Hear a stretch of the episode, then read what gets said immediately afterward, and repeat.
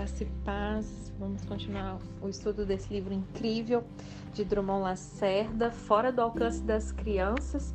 A plenitude de Deus está esperando você crescer. Nós estamos lendo o capítulo 6, que fala sobre servos e sonhadores. Estamos fazendo ali um paralelo entre Josué, José, né? E nós estávamos vendo que o céu ele não trabalha na lógica do custo-benefício Falamos ali por último, né, sobre Filipe, né, sendo retirado ali do meio de um grande avivamento em Samaria, lá em Atos 8, para poder pregar para uma única pessoa. O pastor, ele larga as 99 para buscar uma única, né? Então a gente vê que a lógica aí do mundo, ela é bem diferente da do Senhor. E quando Jesus fala ali sobre oração, jejum, esmolas, ele não está condenando fazer essas práticas em público, mas ele está falando sobre a finalidade dessas ações. Vamos ler? Mateus 6, eu vou ler o verso 2, o 5 e o 16 na versão NVI. Portanto, quando você der esmola, não anuncie isso com trombetas, como fazem os hipócritas nas sinagogas e nas ruas, a fim de serem honrados pelos outros. Eu lhes garanto que eles já receberam a plena recompensa. E quando vocês orarem, não sejam como os hipócritas. Eles gostam de ficar orando em pé nas sinagogas e nas esquinas, a fim de serem vistos pelos outros. Então percebam que o problema não está naquilo que ele está fazendo, mas o porquê que ele está fazendo. Motivação do coração. Eu lhes asseguro que eles já receberam sua plena recompensa. Quando jejuarem, não mostrem uma aparência triste como os hipócritas, pois eles mudam a aparência do rosto a fim de que os homens vejam que eles estão jejuando. Eu lhes digo verdadeiramente que eles já receberam a sua plena recompensa. A grande expressão chave desse texto aqui é a fim de isso indica aqui o propósito, a motivação daquela ação. Jejuar, orar e ofertar são ações corretas, mas que foram corrompidas pelo desejo de serem honrados e vistos pelos homens. Isso aqui é muito sério. E foi logo depois de dizer isso que Jesus ele nos exortou como acabamos de ver, a não ajuntarmos tesouros na terra, lembra? E nos alertou quanto às consequências disso, ali, ali em Mateus 6, no verso 19. Então, por favor, pare e reflita. Fazer coisas certas com os motivos errados é colocar o seu tesouro junto com ele o seu coração expostos à ferrugem e à traça e com uma placa escrita assim: me roube. Se você faz com o fim de ser honrado e visto pelos homens, a falta de valorização, recompensa e visibilidade humana vai assaltar o seu coração. Por isso que nós temos visto uma geração que perde o ânimo de obedecer quando não é devidamente reconhecida, que desiste porque o pastor não elogiou, para de falar quando acha que não está sendo ouvido. Se o elogio dos homens não é o que motiva, a crítica deles também não vai nos derrubar. Por isso, antes de fazer algo, se pergunte por que está fazendo. Para agradar a homens ou para agradar a Deus? Para ser recompensado pelo céu ou para ser honrado na terra? Perceba que Jesus falou que a finalidade é, se a finalidade for ser visto e honrado pelos homens, nós perderíamos a recompensa celestial porque teríamos recebido a recompensa terrena. Esse texto nos deixa claro que o céu ele não está olhando apenas para o que fazem as nossas mãos, mas para o que motiva o nosso coração. Estevão, quando ele estava prestes a ser apedrejado, ele fitou os olhos no céu e viu a glória de Deus e Jesus que estava à sua direita e disse: Eis que eu vejo os céus abertos e o Filho do Homem em pé, à destra de Deus. Está registrado ali em Atos 7, versos 55 e 56. Por seu coração e motivação serem a recompensa celestial, ele abençoa aqueles que estavam matando ele. Você só conseguirá perseverar abençoando quem te maltrata se os seus olhos estiverem focados no céu. Estevão ele foi apedrejado na terra, porém ele foi recebido de pé pelo céu. Quem espera apenas recompensa terrena está naturalmente com os olhos na terra. Os sonhadores, porém, estão olhando sempre para o céu. Por isso, veem as coisas da terra do ponto de vista do céu, entende? Não quer dizer que você não vai olhar para as coisas da terra, não, mas a maneira de olhar é diferente. Você vê as coisas da terra do ponto de vista do céu. E é por, é por falta dessa perspectiva que muitas pessoas resumem a ideia de justiça a essa terra. Por exemplo, de um ponto de vista humano, Deus ele foi injusto com João Batista. Esse homem ele foi fiel ao seu chamado, falou a verdade acerca do reino, preparando ali o caminho para Jesus. Não se importava com a influência do seu ministério que isso diminuísse para que Cristo crescesse. Em nossa noção de justiça, né, segundo o conceito dos nossos dicionários de justiça, um homem como esse deveria ser cercado de honra, morrer numa cama quentinha, já bem velhinho, não estar numa cela fria como um criminoso e ser decapitado pela vingança de uma mulher que não aceitou a justa e verdadeira repreensão que recebeu de João Batista. Quem não tem visão do céu está limitado e confinando a justiça de Deus a essa terra. Como se, uma vez que João tivesse morrido, Deus não pudesse mais corrigir a injustiça. Porém, embora Deus possa nos dar recompensas terrenas, todas elas elas são simplórias e passageiras comparadas às que ele reservou para nós na eternidade. Imagine se você recebesse um envelope com uma nota de 100 reais e um bilhete dizendo assim: um presente de alguém que quer te honrar. Você ficaria feliz, certo?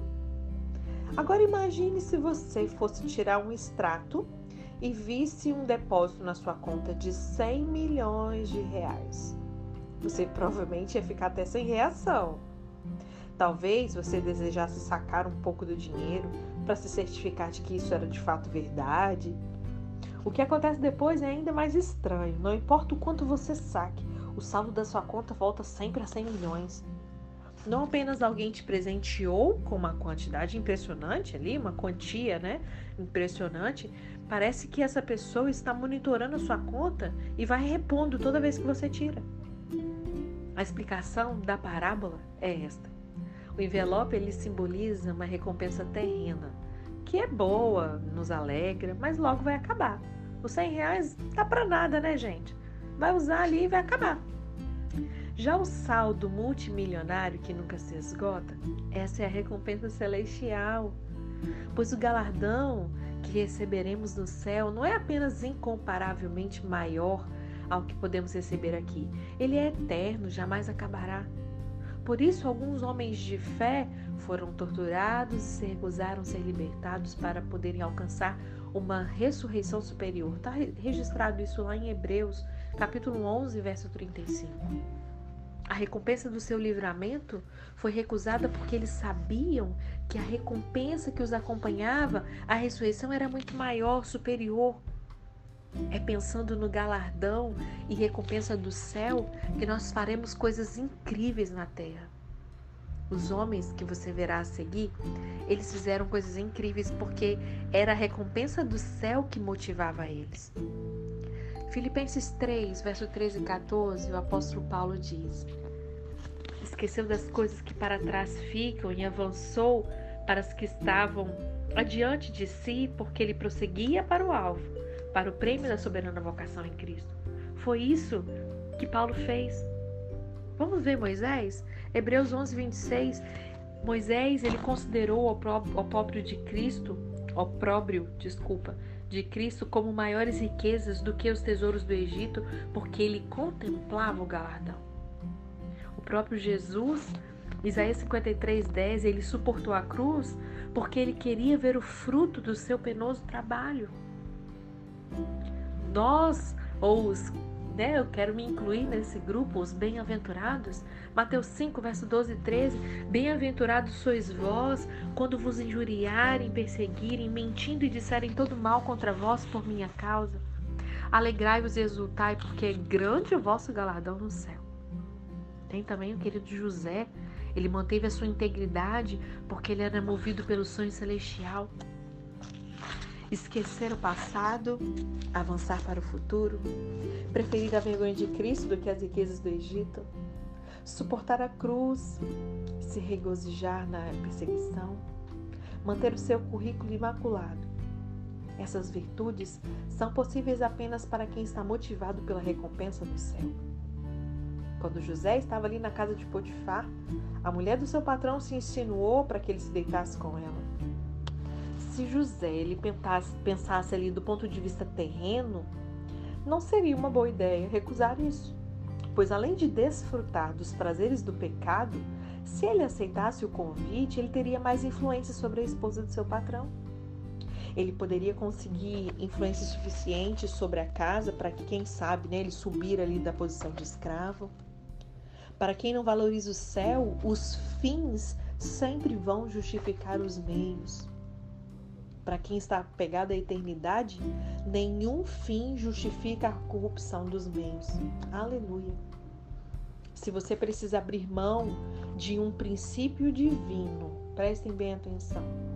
Para quem está apegado à eternidade, nenhum fim justifica a corrupção dos meios.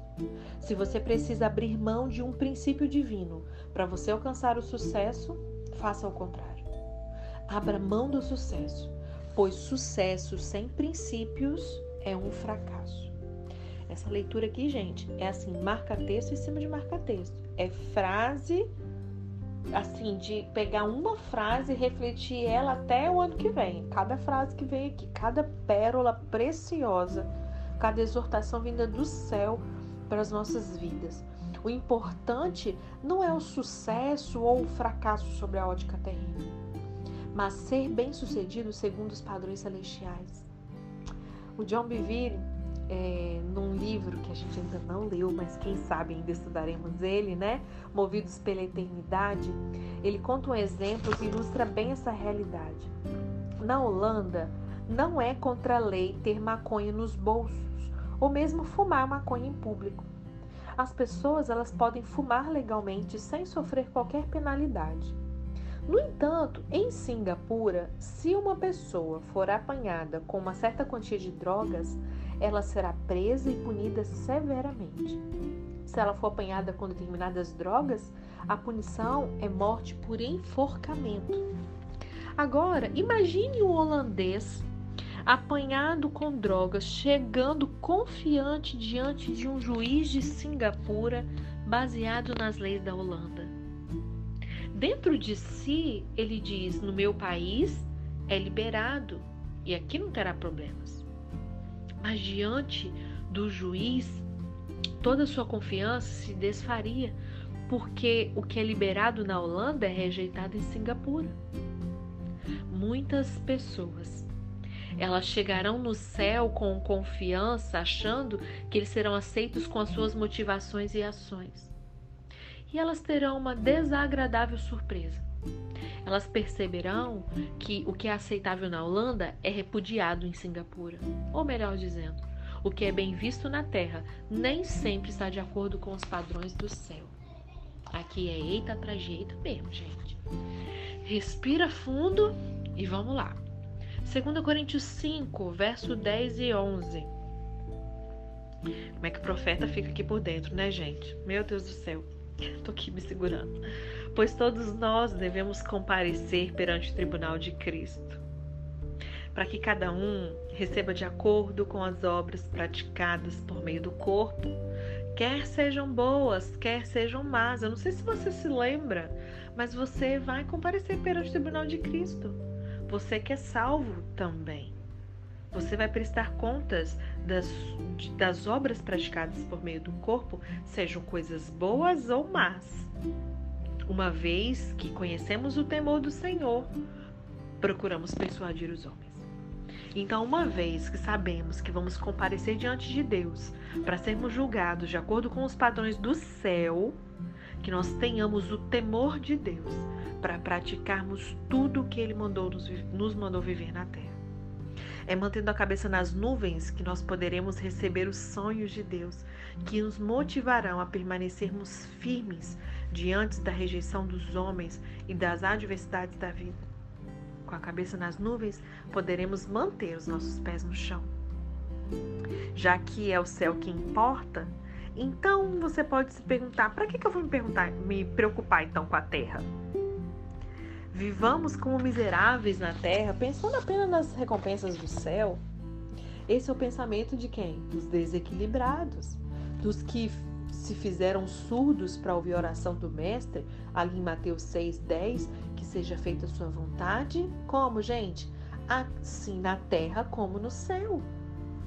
O desejo de Cristo não é uma geração tão presa ao céu que deixou a terra de lado, não. Estar com o coração no céu não é negar a terra, é compartilhar o céu com a terra. Aleluia! Muitos, como dissemos no início, por pensarem apenas no céu, eles parecem ficar egoístas, não querendo compartilhar o céu com a terra. Esse não é o desejo de Cristo e nem deveria ser o desejo do cristão maduro. A tarefa de Jesus não era fazer pessoas alienadas com a terra ou apenas conduzir pessoas ao céu. O chamado de Cristo era trazer o reino dos céus, o reino de Deus para essa terra. Observe aqui alguns textos que eu vou ler para você, os evangelhos. Mateus 4,17 diz assim: Desde então começou Jesus a pregar e a dizer: Arrependei-vos, porque é chegado o reino dos céus. Mateus 12, 28. Mas se é pelo Espírito de Deus que eu expulso os demônios, logo é chegado a vós o reino de Deus. Lucas 10, verso 9. Curai os enfermos que nela houver e dizer-lhes: é chegado a vós o reino de Deus. Quando o reino chega, a cura é manifesta. Demônios são expulsos, situações são mudadas, vidas são transformadas. Lucas 17, 21. Nem dirão ei-lo aqui ou ei-lo ali, pois o reino de Deus está dentro de nós. Mateus 16, verso 19: Dar-te-ei as chaves do reino dos céus. O que ligares, pois, na terra, será ligado nos céus e o que ligares na terra será desligares na terra será desligado nos céus. Jesus ele disse para se arrepender, porque o reino dos céus havia chegado na terra e trazido consigo libertação e cura. Ele estabeleceu esse reino não externamente, mas dentro do coração das pessoas. Ele concedeu as chaves do reino dos céus não para influenciar os céus, e sim para influenciar a terra. É interessante perceber que João Batista, ele prega a mesma mensagem dizendo: "Arrependei-vos, porque é chegado o reino dos céus". Está lá em Mateus 3, no verso 2. O mesmo João dizia que ele batizava com água, mas que viria alguém mais poderoso do que ele, se referindo a Cristo, que nos batizaria com o Espírito Santo e com fogo. Ele chama ao arrependimento porque Cristo estava chegando. Cristo é o reino dos céus. É Jesus quem salva, por isso o arrependimento. É Cristo quem liberta, cura e veio morar dentro de nós. É no nome de Jesus que nós temos a autoridade para ligar e desligar coisas na terra. É Cristo que liberaria o Espírito Santo, o poder do céu, para influenciar a terra. O pensamento de Deus não é abandonar a terra e melhorar a terra. Os servos estão aqui para fazer da terra um lugar melhor para se viver. O céu já é perfeito, ninguém consegue melhorar o céu. A oração de Jesus, ela não é uma lenda. Se ele orou e nos encorajou a orar da mesma forma, é porque é possível. É evidente que a terra nunca será um lugar perfeito, né, antes que o Senhor a transforme, mas é uma responsabilidade dos servos crer, orar e agir para que a vontade do céu seja manifestada na terra. A enfermidade não foi completamente arrancada da terra. Não é verdade? Gente está aqui no meio de uma pandemia. Porém, pensem, olhem para Cristo a partir do momento que o reino foi manifesto. Onde Cristo passava, as pessoas que entravam em contato com ele, o que acontecia? Elas eram curadas. Ainda haviam cativeiros e prisões, mas onde o reino dos céus, chamado Cristo, passava, os cativos eram libertos. A vida de Jesus demonstrava na terra o padrão celestial. Se nós, eu e você, queremos ser discípulos de Cristo, a nossa vida também deve ser uma amostra do céu na terra. No céu não existem abandonados, por isso a nossa família não pode ser jogada de lado. No céu não há fome, portanto nós deveríamos alimentar os famintos. Quem pensa apenas no céu enfatiza bastante a figura do peregrino, né? Diz que estamos aqui nessa terra de passagem, que essa não é a nossa pátria e que não devemos nos apegar às coisas deste lugar. E sim, tudo isso é verdade. Contudo, a Bíblia ela não encerra a nossa inserção na terra com a figura do peregrino. A Escritura diz também que nós somos embaixadores de Cristo. Estamos de passagem, mas estamos em uma missão oficial. A nossa pátria não é aqui, mas nós somos enviados para cá como representantes do reino a qual nós pertencemos. E eu vou te perguntar: que representante eu e você temos sido? Pense sobre isso. Quando Adão ele foi criado, nossa, parece muito a aula que eu dei ontem para os meninos no seminário. Aleluia, as alunas aí, ó, vão recapitular praticamente a aula de ontem nesse finalzinho, hein? Quando Adão foi criado, ele foi formado do pó da terra. Porém, o que, que aconteceu? Ele recebeu o sopro de vida do céu. A intenção de Deus é que Adão, através da sua obediência, fosse um representante dos interesses do céu na terra. Tanto que quando Adão pecou, Deus disse a ele: Maldita é a terra por sua causa. Foi por sua causa, Adão. Lá em Gênesis 3, verso 17. Ou seja, a desobediência de Adão influenciou de forma negativa a terra. Não foi Deus que amaldiçoou a terra. Quem amaldiçoou a terra foi Adão. O contrário dessa frase também é verdadeiro. Se ele tivesse permanecido fiel ao Senhor, a terra seria abençoada através dele. Todas as alianças de Deus com os homens, né, depois dessa desobediência, foram não só para restaurar o relacionamento do homem com Deus, né? Por isso que Deus ele foi estabelecendo alianças com os homens após é, a queda de Adão, mas foi também para restaurar o canal da o canal da bênção de Deus na terra. Quando Deus ele faz aliança com Abraão, lá em Gênesis 12, verso 3, ele diz: Em ti serão benditas todas as famílias da terra. Quando o melhor representante do céu veio à terra, que é Jesus, ele assumiu a forma de servo. Ele mesmo disse que não veio para ser servido, mas para servir. Ele perguntava às pessoas: O que queres que eu te faça? Será que os líderes, os representantes hoje, os servos de Cristo, né, os discípulos hoje, eu e você, nós somos assim? Como tem sido o padrão de liderança e de cristãos? Como é os líderes hoje em dia? O que queres que eu te faça ou querem ser servidos? Como embaixadores da nova aliança, a gente precisa fazer o mesmo que Cristo fez. Nós precisamos servir a terra, estabelecendo o reino de Deus nela. Contudo, o relacionamento entre o céu e a terra não é uma via de mão única. O que fazemos na terra ecoa nos céus. O nosso julgamento celestial, ele será baseado no que nós fizemos aqui na terra. A voz de nossas ações na terra ecoa nos céus. Atos 10, 4 diz: Atemorizado, Cornélio olhou para ele e perguntou: Que é, Senhor? E o anjo respondeu: Suas orações e esmolas subiram como oferta memorial diante de Deus. Apocalipse 8:4 diz: e a mudança e a fumaça do incenso subiu com as orações dos santos, desde a mão do anjo até diante de Deus. Filipenses 4, verso 18 diz: Mas tendo tudo, tenho até, até tenho até em abundância, abundância. Cheio estou depois que eu recebi de Epafrodito o que da vossa parte me foi enviado, como cheiro suave, como sacrifício aceitável e aprazível a Deus. Lucas 5, verso Lucas 15, verso 7 diz: Digo-vos que assim haverá maior alegria no céu por um pecador que se arrepende do que por 99 juntas justos que não necessitam de arrependimento. Então, oração, generosidade, salvação dos perdidos são coisas feitas na terra, mas que têm registros no céu. A estrada de mão dupla está construída. O céu serve a terra para que a terra alegre o céu. Na verdade, o que nós separamos, Deus uniu.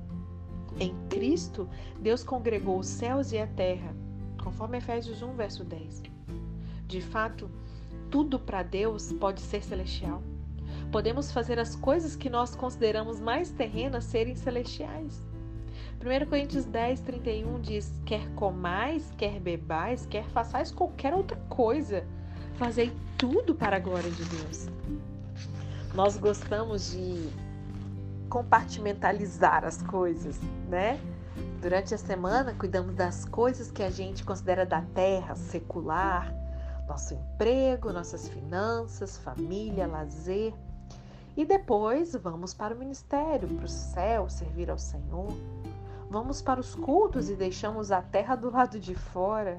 Meu Deus, saímos para cuidar da nossa vida e aí deixamos o céu de fora. Contudo, para Deus, tudo pode ser uma forma de cultuá-lo.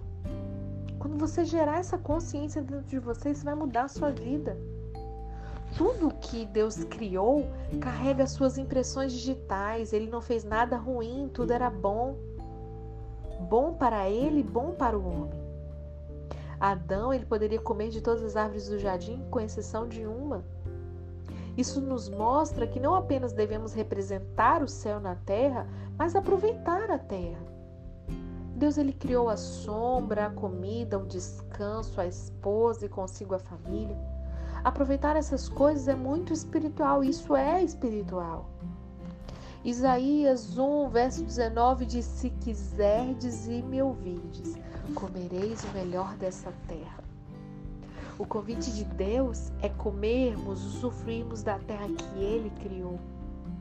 O que Deus não deseja é que, no afã de desfrutar da terra, a gente burle os princípios dele. Quando alguém nos convida a abrirmos mão de um princípio divino para nós desfrutarmos da terra, ele está fazendo o trabalho da serpente, que quer nos tirar do jardim, do lugar onde nós podemos desfrutar do que Deus fez para nós. Deus, ele se alegra com a sua própria casa, com a casa própria, com o seu carro, com o seu bem-estar, sim. Deus só não gosta quando o seu carro, a sua casa própria, o seu bem-estar, quando isso está acima da sua obediência a Ele. Quando uma promoção me faz dormir com a mulher do meu chefe. Quando um carro me faz parar de servir a Deus. Quando o dinheiro é mais importante do que a minha fé. Aí sim eu não agrado a Deus. Você consegue ver Deus chateado com Adão por ele comer dos frutos das árvores, das outras árvores, obviamente? Você consegue ver ele triste com Adão, descansando no dia que ele fez para isso? Você consegue ver um pai triste quando um filho usa um presente que ele deu? Deus ele se alegra com a prosperidade dos seus filhos. Olha o que está escrito aí na sua Bíblia, em Salmo 35, no verso 27. O que entristece a Deus é a avareza, é a falta de, a falta de generosidade, ela entristece a ele porque impede que a bênção que ele te deu chegue a outros filhos. Ou seja, ele fica feliz quando mais pessoas prosperam. O sonho de Deus para José não era só abençoar a ele, mas para salvar da fome os povos da época. Quando Deus ele nos abençoa, ele sempre pensa em mais gente peregrinos e embaixadores. Josué e José. Céu e terra. O que parece contraditório precisa ser equilibrado para que nós sejamos um testemunho vivo de um Deus que está nos céus, mas não se importou de nascer na terra.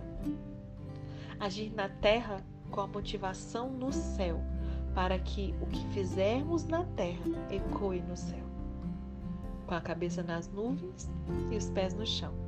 Nós seremos maduros e teremos um currículo irrepreensível. Amém? Assim a gente finaliza essa sessão 1, que fala desse equilíbrio, que é a marca da maturidade, e amanhã a gente inicia a sessão 2, o que vai falar sobre manter o equilíbrio. Amanhã a gente inicia o capítulo 7, que vai falar de passado e futuro. Amém? Deus te abençoe. thank you